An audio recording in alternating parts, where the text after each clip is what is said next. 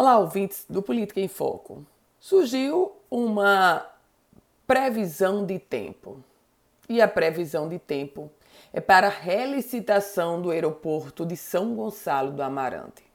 Meus caros ouvintes, você deve estar lembrando que ano passado o consórcio Inframérica, que administra o aeroporto de São Gonçalo do Amarante, aliás, desde a inauguração desse empreendimento lá em 2014, o consórcio Inframérica resolveu entregar o aeroporto, ou seja, dizer que não quer mais administrar por concessão aquele terminal.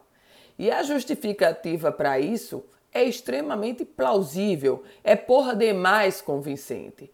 Me diga uma coisa: qual é a empresa que vai administrar um equipamento com prejuízo de quase um bilhão de reais. Não, não há absolutamente nada de exagero nesse número que eu estou lhe passando.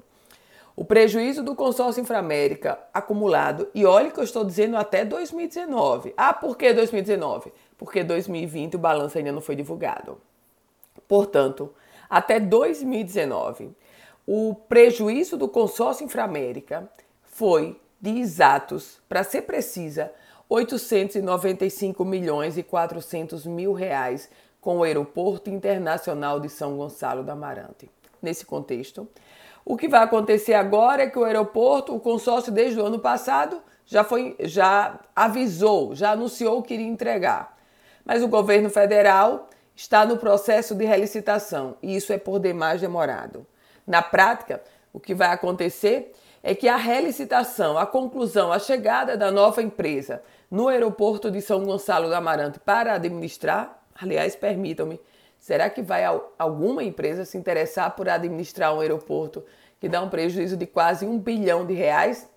Até pode aparecer, mas com outros termos que não o oferecido e o executado pelo consórcio Inframérica.